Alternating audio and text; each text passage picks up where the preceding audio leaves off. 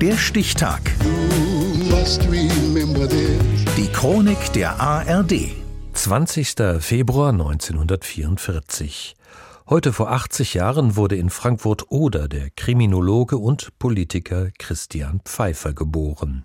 Fabian Metzner. Frankfurt an der Oder. Hier hat der Kriminologe und spätere niedersächsische Justizminister Christian Pfeiffer bis zu seinem achten Lebensjahr gelebt. Dann entscheiden seine Eltern 1952, die DDR zu verlassen und nach Bayern zu ziehen. Für den Achtjährigen ein eher traumatisches Erlebnis. Und es war hart, dann in Bayern anzukommen, wo ich aufgrund meiner Berliner Sprache abgelehnt wurde, wie heute ein Türke, der aus der Türkei kommt. Also ich war zunächst ein Außenseiter, der lange Zeit brauchte, bis sie allmählich hineingewachsen ist in die neuen bayerischen Welten. Als junger Mann wollte Christian Pfeiffer eigentlich Pfarrer werden. Daraus ist aber nichts geworden. Stattdessen hat er in München Rechtswissenschaften und Sozialpsychologie studiert und seine ersten wissenschaftlichen Arbeiten und Thesen herausgegeben. Größere Aufmerksamkeit erreicht Pfeiffer mit einem Modellversuch zur Resozialisierung jugendlicher Straftäter. Körperliche Auslastung und soziale Integration spielen darin eine bedeutende Rolle. Einige Bundesländer sind von dem Konzept überzeugt und setzen es auch um. In die Schlagzeilen gerät Pfeiffer, seit 1988 Direktor des Kriminologischen Forschungsinstituts Niedersachsen, durch den sogenannten Fall Sebnitz im Jahr 2000. Es geht um ein Gutachten zum Tod des 1997 im Freibad der sächsischen Kleinstadt ertrunkenen sechsjährigen jungen Josef. Eltern, die ein Kind verlieren, sind fassungslos vor Schmerz. So waren es natürlich die Eltern des kleinen Josef, der 1997 in der Stadt Sebnitz in Sachsen in einem Schwimmbad ertrank.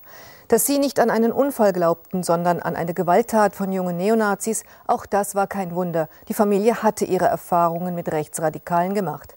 Was aber wirklich im Schwimmbad geschah, das zu ermitteln war nicht die Aufgabe der Eltern, sondern die von Polizei und Staatsanwaltschaft.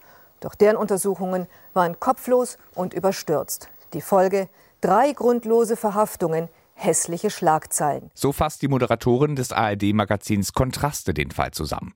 Pfeiffer sollte auch anhand der Aussagen der Mutter und weiterer Zeugen untersuchen, ob Josef von jungen Neonazis getötet wurde und kam zum Ergebnis. Die Aussagen, die sie erhalten hat, deuten darauf hin, dass sich der Fall so zugetragen hat, wie das Frau Kantelberg annimmt. Am Ende ist der Junge an Herzversagen gestorben, ohne Fremdeinwirkung.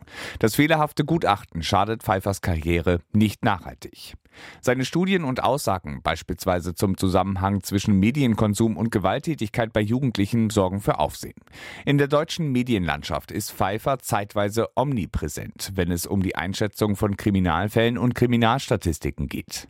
2013 soll er den sexuellen Missbrauch in der katholischen Kirche aufklären. Aber als langsam konkret wurde, was wir alles im Detail erforschen wollten und dass da natürlich zutage gefördert worden wäre, was die Kirche alles mit den Opfern gemacht hat, wenn sie denen Geld angeboten hat für Schweigen und wenn sie mit ihnen sonst wie nicht fair umgegangen ist. All das wäre Thema geworden. Das heißt, es war schon bedrohlich für die Kirche. Die Kirche entzieht Pfeiffer den Auftrag und schweigt über die Vorwürfe.